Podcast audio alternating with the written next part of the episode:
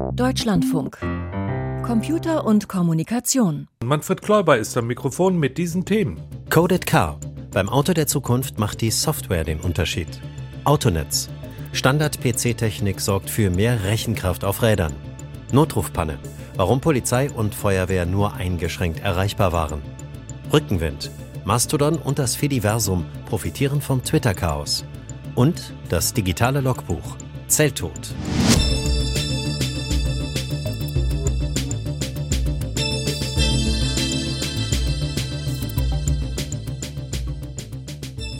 Also erstmal ist es sicherlich ein Gefühl, was man hat. Das ist halt Software und nicht mehr 0 auf 100 und Höchstgeschwindigkeit, weil das kaum noch jemand fahren kann. Das war Carsten Michels über des Deutschen angeblich liebstes Kind. Sie wissen schon über das Auto.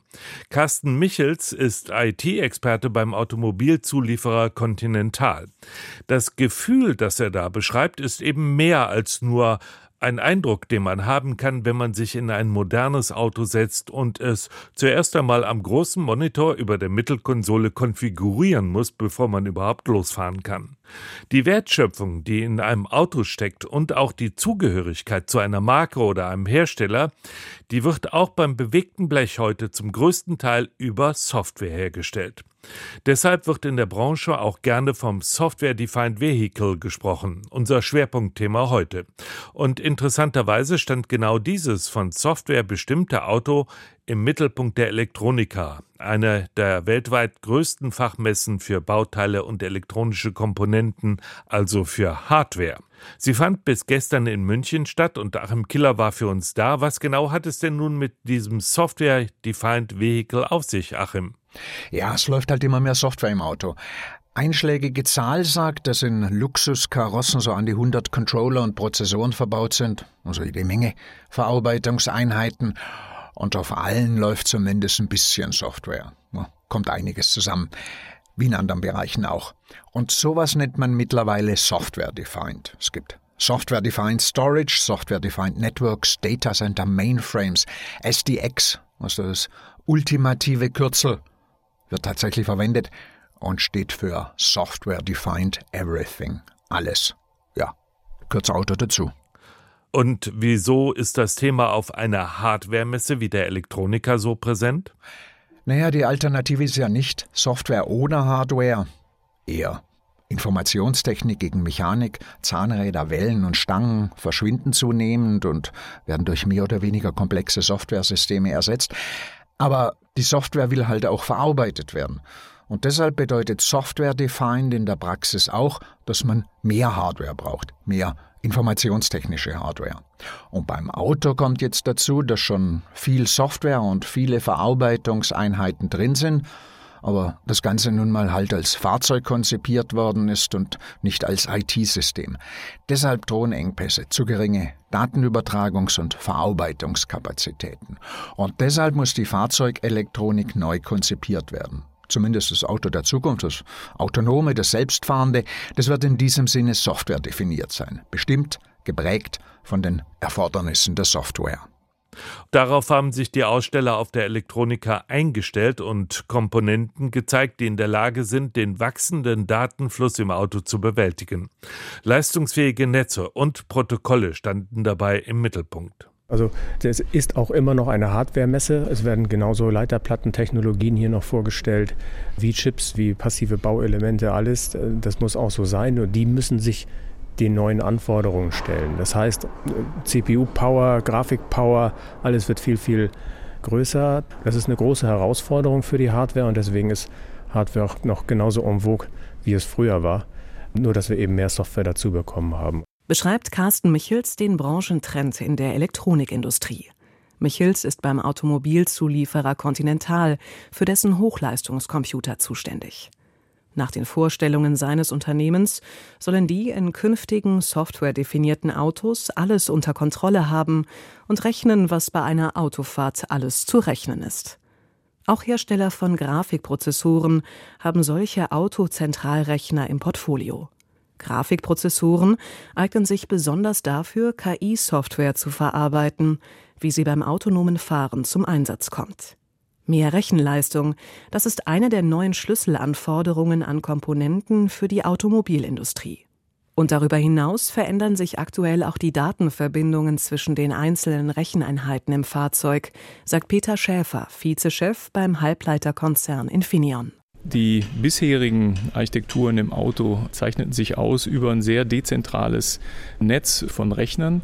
Mit den großen Anforderungen, jetzt hohe Rechenleistungen ins Auto zu bringen, ist das nicht mehr abbildbar mit diesem dezentralen Ansatz. Aktuelle Konzepte sehen deshalb neben den Hochleistungscomputern auch einige wenige sogenannte Zonenrechner vor. Die sammeln Daten aus ihrer näheren Umgebung, beispielsweise aus der Fahrerkabine oder dem Motorraum bereiten sie selbst auf oder reichen sie an die Hochleistungscomputer weiter. Und damit die Kommunikationskapazitäten nicht knapp werden, wird der bislang im Auto übliche und sehr robuste CAN-Bus ergänzt durch Netztechnologien, die sich anderswo bereits seit langem etabliert haben.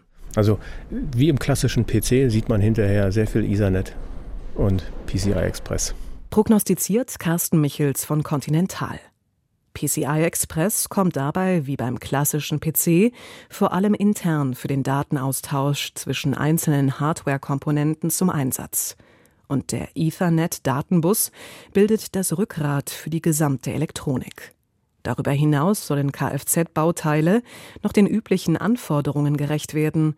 Sie müssen auch unter Extrembedingungen funktionieren und tunlichst nicht ausfallen, sagt Peter Schäfer. Es gibt Automotive Standards, die vorschreiben, welche Stresstests, welche Anforderungen Halbleiter äh, treffen müssen im Auto. Und es gibt Themen wie funktionale Sicherheit, wo Mechanismen im Halbleiter angebaut werden, um festzustellen, schwingt was, ist was unklar, gibt es Abweichungen vom Normalfall, sodass die Halbleiter dann sehr schnell reagieren können und dagegen wirken können, um auch den Ausfall zu verhindern. Diese Anforderungen gibt es, seitdem Chips in Autos verbaut werden. Neu ist, dass deren Zahl stark steigt und dass diesen Logikbausteinen und Bussen immer mehr Höchstleistungen abverlangt werden. Automobilsoftware definiert also, was Chips und andere Komponenten können müssen. So sieht es das Konzept des Software Defined Vehicle vor. Achim, und was kommt denn am Ende überhaupt dabei raus? Was hat man als Autofahrer davon? Es klappt ein Auto, das immer auf dem aktuellen Sicherheitsstand ist und vielleicht über Nacht ein ganz anderes geworden ist, mit neuen Eigenschaften und neuen Bedien- und Nutzungsmöglichkeiten, ohne dass dazu jemand dran hätte herumschrauben müssen. Also den Herstellern geht es aktuell darum, Software-Updates für ihre Fahrzeuge per Mobilfunk verteilen zu können. OTA nennt sich das, Over the Air. Gibt schon. Und derzeit kündigen große Konzerne gerade an, das in ein paar wenigen Jahren für ihre gesamten Fahrzeugflotten zu ermöglichen. Praktisch heißt das, man steigt morgens ins Auto und das Display vom Radio sieht anders aus. Na, das kann es aber wohl nicht gewesen sein, oder? Nee, natürlich nicht. Es geht natürlich nicht nur darum, das Infotainment-System abzudaten, sondern auch die Software in anderen Zonen, im Motorraum, der Kabine oder im Beleuchtungssystem, möglichst bis hin zur Firmware des letzten Controllers. Das spart den Herstellern viel Geld und eröffnet ihnen neue Möglichkeiten. Weil wenn man so einfach Updates verteilen kann, dann sollte man das auch tun und der Kundschaft öfters was Neues bieten, damit die bei der Stange bleibt. Oder bei der Marke halt. Das sagt das Marketing. Kundenbindung ist da immer ganz wichtig. Dazu muss aber auch ständig was zum Verteilen da sein. Und da trifft sich's gut, dass das Software-Defined Vehicle sehr zu aktuellen Programmiertechniken und Paradigmen passt. Zur agilen Entwicklung beispielsweise. Da fließt ständig neue Software. Oder zu digitalen Zwillingen. Da programmiert man einen digitalen Dummy während das Original noch auf der Autobahn unterwegs ist und Daten sammelt. Über Software-Container ist viel diskutiert worden auf dem Automotive-Kongress parallel zur Elektronika. Container sollen das Programmieren und Verteilen ebenfalls vereinfachen. Und mit welcher Hard- und Software soll das alles realisiert werden? Naja, als Controller kommen all die Architekturen zum Einsatz, die man früher von Workstations her gekannt hat, MIPS und Power etwa. Unter den aktuellen Prozessorarchitekturen sind RISC-V und ARM sehr beliebt. Grafikprozessoren werden immer wichtiger, wenn es um künstliche Intelligenz geht. Und als Betriebssysteme für die Controller kommen Linux zum Einsatz, Autosar, das speziell für die Automobilbranche entwickelt worden ist, und Echtzeitbetriebssysteme in wirklich kritischen Bereichen, wie bei den Bremsen und bei der Lenkung. Hochleistungsrechenzentrum auf Rädern, so sieht das Auto der Zukunft aus, berichtete Achim Killer von der Elektronika in München. Danke. Der Podcast von Computer und Kommunikation. Kostenlos abonnieren. Überall da, wo es Podcasts gibt. Es wurde breit vermeldet und selbst die Katastrophenwarn-Apps haben es angezeigt. Erhebliche Störungen im Telefonnetz, die gab es am Donnerstag. Mobilfunkanschlüsse funktionierten nicht mehr. In Hamburg und Bremen waren die Notrufnummern 110 und 112 zeitweise nicht erreichbar. Sogar in den Nachrichten des Deutschlandfunks wurden die Bürgerinnen und Bürger aufgerufen, in Notfällen direkt zur nächsten Polizeiwache zu gehen. In den sozialen Netzwerken wurde sofort wieder gleich über die Ursachen der Telefoniestörung diskutiert.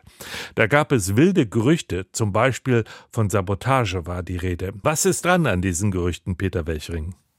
Also nicht sehr viel. Es gab eine Serverstörung bei O2 Telefonica. Und zwar, wie Telefonica dem Deutschlandfunk mitteilte, gab es eine, ich zitiere mal aus der Antwort, Unterbrechung der Zuleitung zu einem Voice-System, Zitat Ende.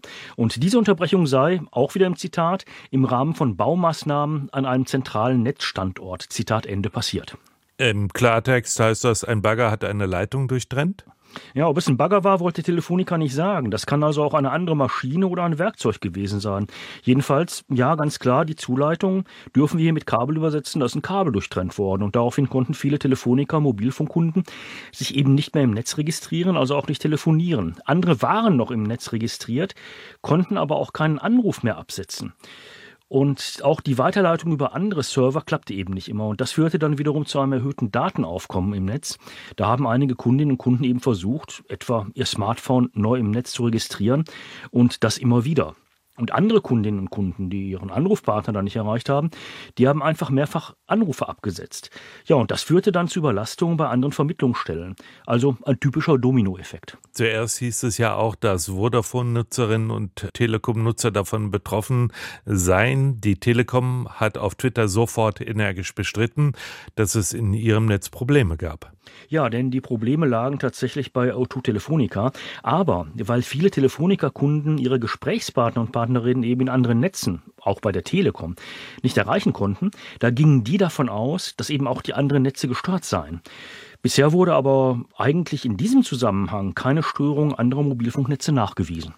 Dann kommen wir noch auf die Störung der Notrufe in Hamburg und Bremen. Lag das auch an den Telefonica-Servern? Teilweise ja, aber eben nur teilweise. Denn einige Hilfesuchende, die konnten eben mit ihrem Smartphone die 110 oder die 112 nicht erreichen, weil ja ihr Mobilfunknetz O2 Telefonica eben eine Serverstörung hatte. Und daraus wurde dann geschlossen, dass die Notrufe insgesamt ausgefallen seien.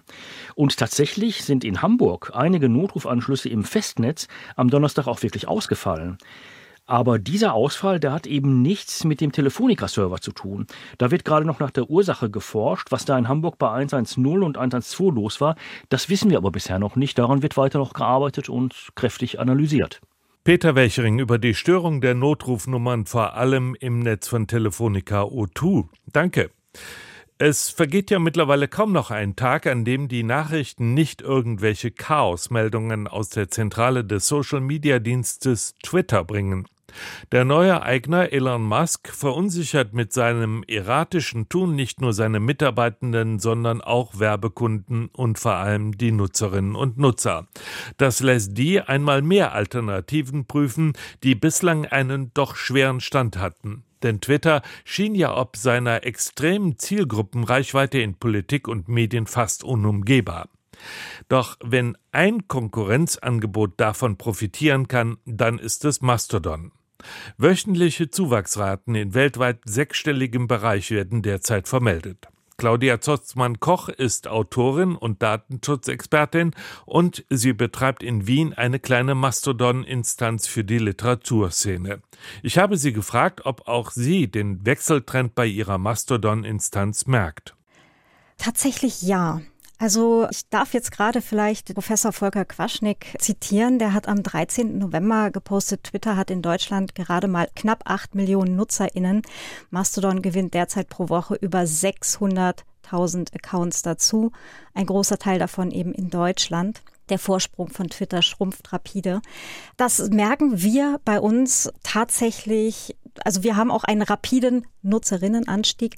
Wir hatten vor dem 28.10. circa 80 bis 100 aktive NutzerInnen. Das heißt, es ist ein relativ kleiner Server.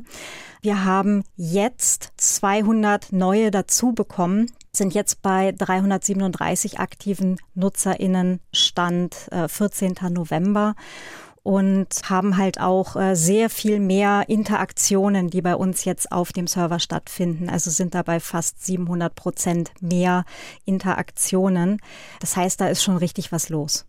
Trotzdem, wenn man die Zahlen so anhört, hört sich das natürlich im äh, Milliardenvergleich von Twitter sehr klein an. Das liegt daran, dass Mastodon dezentral organisiert ist und Instanzen die kleinsten Einheiten sind. Sie betreiben solch eine Instanz. Erklären Sie uns doch mal an Ihrem Beispiel, was überhaupt eine Instanz ist. Das ist in erster Linie erstmal ein Server. Ganz platt gesagt jetzt auch erstmal eine Software, die auf einem Rechner läuft und das können ganz große oder auch ganz kleine Rechner sein. Ganz große Rechner, also ganze Rechenzentren zum Beispiel, das ist dann halt eine große Infrastruktur, wie sie halt Facebook, Twitter und so weiter betreiben. Oder auch richtig große Mastodon-Instanzen, wie zum Beispiel mastodon.social. Also die haben natürlich auch noch nicht die Größe wie Twitter, aber laufen auf vielen mehreren Rechnern oder auch ganz, ganz kleine, die halt auf einem Kleinstrechner wie so einem Raspberry Pi oder sowas betrieben werden können, wo dann auch nur eine Person drauf ist. Oder vielleicht so für die Familie, für den Verein und so weiter.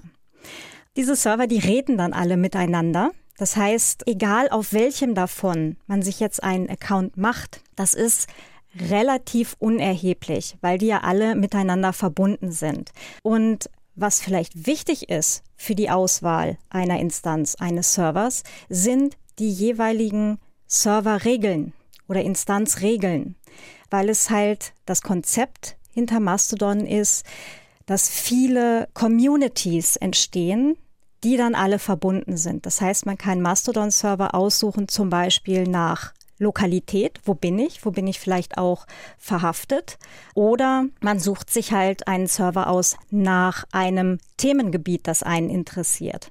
Na, wir sind jetzt zum Beispiel eine thematisch orientierte Instanz. Bei uns ist jetzt recht irrelevant, wo die Leute herkommen, äh, wobei unser Server zum Beispiel vornehmlich deutschsprachig ist. Also wir können nur in Deutsch und Englisch moderieren, in anderen Sprachen wird das dann schwieriger.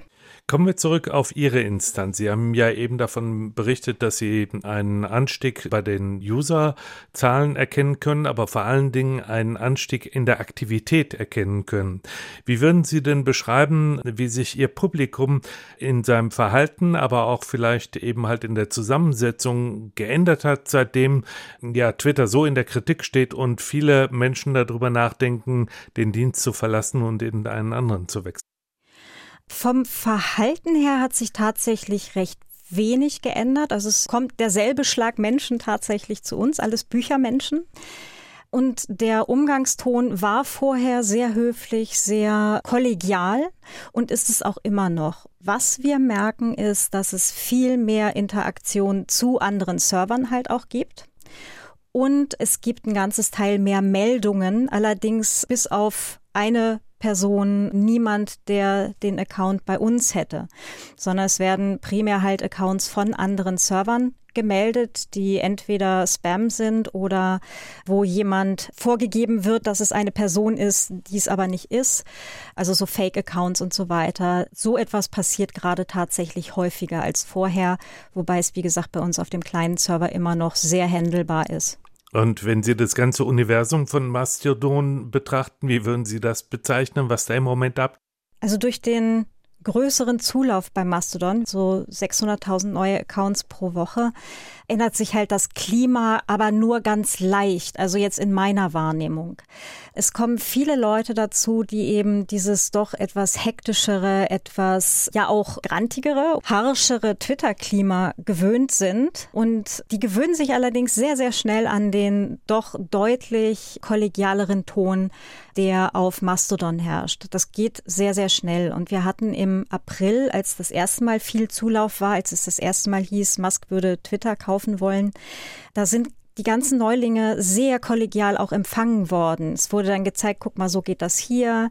Bitte nicht nur Inhalte rauspusten, sondern bitte halt auch interagieren. Das heißt, mit den Leuten reden. Die wollen wirklich reden auf Mastodon. Das ist halt nicht dieses, ich pushe meinen Content raus und hoffe, dass von meinen 500 FollowerInnen 50 ihn sehen und 10 das dann liken, sondern es ist, geht wirklich um Kommunikation und da gewöhnen sich die Leute, die jetzt neu reinkommen, sehr, sehr schnell dran. Also zumindest, was ich sehe und was bei uns auf dem Server so los ist.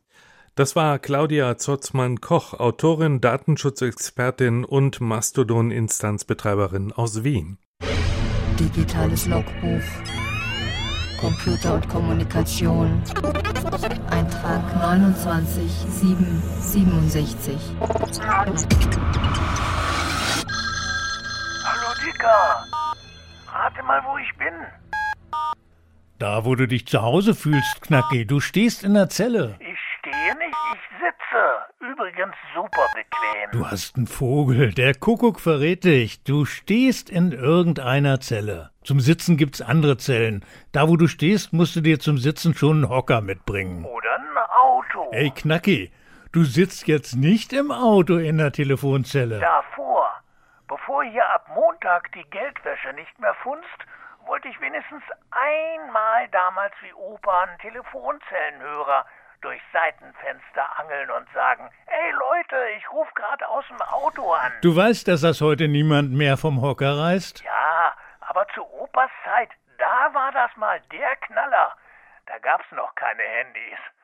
Wer ein Autotelefon hatte, war der absolute King. Wenn aber im Hintergrund Münzen purzeln, klingt das nicht nach Königreich. Und wenn's der Zähler meines Geldspeichers wäre? Dann wäre ab Montag damit Schluss. Bargeld funzt nicht mehr. Der Zelltod ist eingeläutet. Nach 142 Jahren aus und vorbei. Dann haben Geldwäscher schlechte Karten, wenn die überhaupt noch Karten haben. Telefonkarten.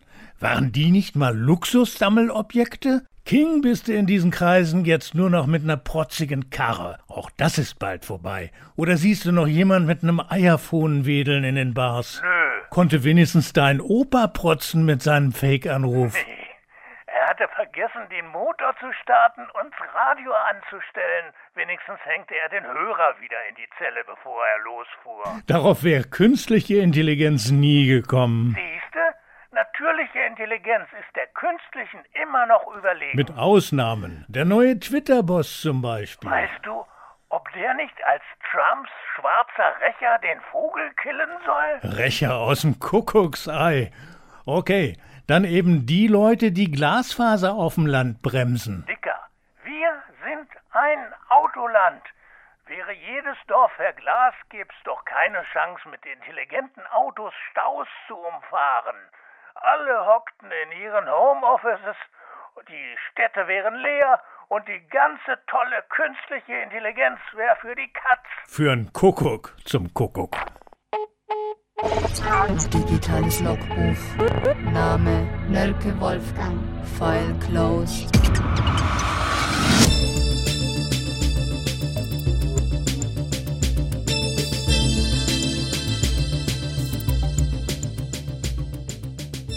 Der Inselstaat Tuvalu gründet sich als erste digitale Nation. Mit dieser Meldung beginnt das Info-Update von Michael Stang.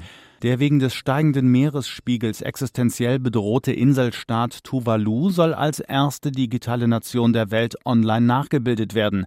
Das teilte Tuvalus Außenminister Simon Kofi in einem Video mit, das sein Ministerium während der in Ägypten laufenden Klimakonferenz bei Twitter und YouTube verbreitete. Um Land und Kultur Tuvalus zu erhalten, verlegen wir sie in die Cloud, unabhängig davon, was in der physischen Welt passiert, sagte Kofi. In dem Video ist Kofi auf einer virtuellen Insel an einem Palmenstrand zu sehen. Die EU beschließt ein eigenes Satellitensystem für sichere Internetkommunikation. Die Europäische Union will mit einem Satellitenverbund sichere Kommunikation für Unternehmen sowie für Bürgerinnen und Bürger gewährleisten. Unterhändler des EU-Parlaments und der Mitgliedstaaten einigten sich nun auf den Aufbau einer Satellitenkonstellation namens IRIS hoch 2, kurz für Infrastructure for Resilience, Interconnection and Security by Satellites. Dazu sollen in den kommenden Jahren 2,4 Milliarden Euro aus dem EU-Haushalt kommen. Iris Hoch 2 soll vor allem die Widerstandsfähigkeit der EU-Systeme wie kritischer Infrastruktur oder der Gesundheitsversorgung sichern sowie den Zugang zu schnellem Internet. Twitter-User sollen über die Sperre von Donald Trump abstimmen. Seit Januar 2021 ist Donald Trump bei dem Kurznachrichtendienst gesperrt, weil er mehrfach gegen Richtlinien von Twitter verstoßen hatte. Nun lässt der neue Chef des Unternehmens, Elon Musk, Nutzerinnen und Nutzer darüber abstimmen, ob der Account von Trump wiederhergestellt werden sollte. Musk startete die Umfrage, die auf 24 Stunden angesetzt ist, in der vergangenen Nacht mit einem Tweet und dem Verweis Vox Populi Vox Dei, also Volkes Stimme ist Gottes Stimme. Neue DIN-Leitlinien sollen das Verlegen von Glasfaserkabeln beschleunigen. Nach rund zehn Jahren Arbeit hat das Deutsche Institut für Normung DIN den Entwurf für die Norm 18022 zu Trenching, Fräs- und Pflugverfahren zur Legung von Leerrohrinfrastrukturen und Glasfaserkabeln für Telekommunikationsnetze publiziert. Das Dokument gibt einen Überblick über bautechnische Grundsätze für die Planung und den Bau von unterirdischen Breitbandinfrastrukturen mit alternativen, weniger tiefen Verlegemethoden. Die Telekommunikationsbranche erhofft sich von Trenching kürzere Bauzeiten und deutlich niedrigere Kosten gegenüber der Verlegung in der offenen Grabenbauweise. Google Maps zeigt weltweit barrierefreie Orte an. Damit Menschen, die auf einen Rollstuhl angewiesen sind, ihre Wege besser planen können, hatte der IT-Konzern bereits 2018 eine Funktion für seinen Kartendienst Google Maps entwickelt, die barrierefreie Orte anzeigt. Auch anderen Personengruppen, die auf eine Barrierefreiheit angewiesen sind, soll die Anzeige helfen, die zuerst für Android und iOS in Australien, Japan, dem Vereinigten Königreich und den USA erhältlich war. Nun stellt Google die Funktion Anwenderinnen und Anwendern weltweit zur Verfügung. 137.000 IT-Fachkräfte sollen in Deutschland fehlen. Trotz der schwierigen konjunkturellen Lage, weiterer Krisen und der Verwerfungen, die von dem russischen Angriffskrieg auf die Ukraine ausgehen, hat sich der Mangel an IT-Fachkräften hierzulande verschärft. Wie der Branchenverband Bitkom diese Woche mitteilte, fehlen derzeit in Deutschlands Unternehmen 137.000 IT-Expertinnen und Experten quer durch alle Branchen. Sternzeit, 19. November. Sieg und Niederlage für die deutsche Astronomie. Am 29. September lagen für Himmelsfans Trauer und Jubel dicht beieinander. Zum einen absolvierte die fliegende Infrarotsternwarte Sophia ihren letzten Flug zum anderen wurde die Gründung des Deutschen Zentrums für Astrophysik bekannt. Der Jumbojet mit einem eingebauten Teleskop führte im Luftraum vor der Küste Kaliforniens letzte Beobachtungen durch. Das amerikanisch-deutsche Gemeinschaftsprojekt Sophia wurde aus Kostengründen eingestellt und damit sind bestimmte Bereiche der Infrarotstrahlung nun unbeobachtbar. Noch während die fliegende Sternwarte in der Luft war, fiel die Entscheidung in einem Wettbewerb für die Umgestaltung der Braunkohleregion in der Lausitz. Den Zuschlag bekam das Deutsche Zentrum für Astrophysik DZA. Das Institut kommt nach Görlitz. In der Region Hoyerswerda, Bautzen, Kamenz ist eine Anlage zur Messung von Gravitationswellen geplant. Später soll das DZA die Datenströme von Großteleskopen in aller Welt auswerten. Dazu sind neue Verfahren der Datenverarbeitung nötig, denn die Datenströme werden den heutigen Internetverkehr um ein Vielfaches übersteigen. Zudem sollen in einem Hightech-Zentrum Halbleitersensoren, Siliziumoptiken und Regelungstechnik entstehen. Das DZA nimmt in rund drei Jahren den Betrieb auf und erhält dann pro Jahr 170 Millionen Euro Förderung. Man hofft auf mehr als 3000 neue Arbeitsplätze im Zentrum selbst und in Unternehmen im Umfeld. Gehen die Pläne auf, dann greift die Astronomie bald von der Lausitz aus nach den Sternen.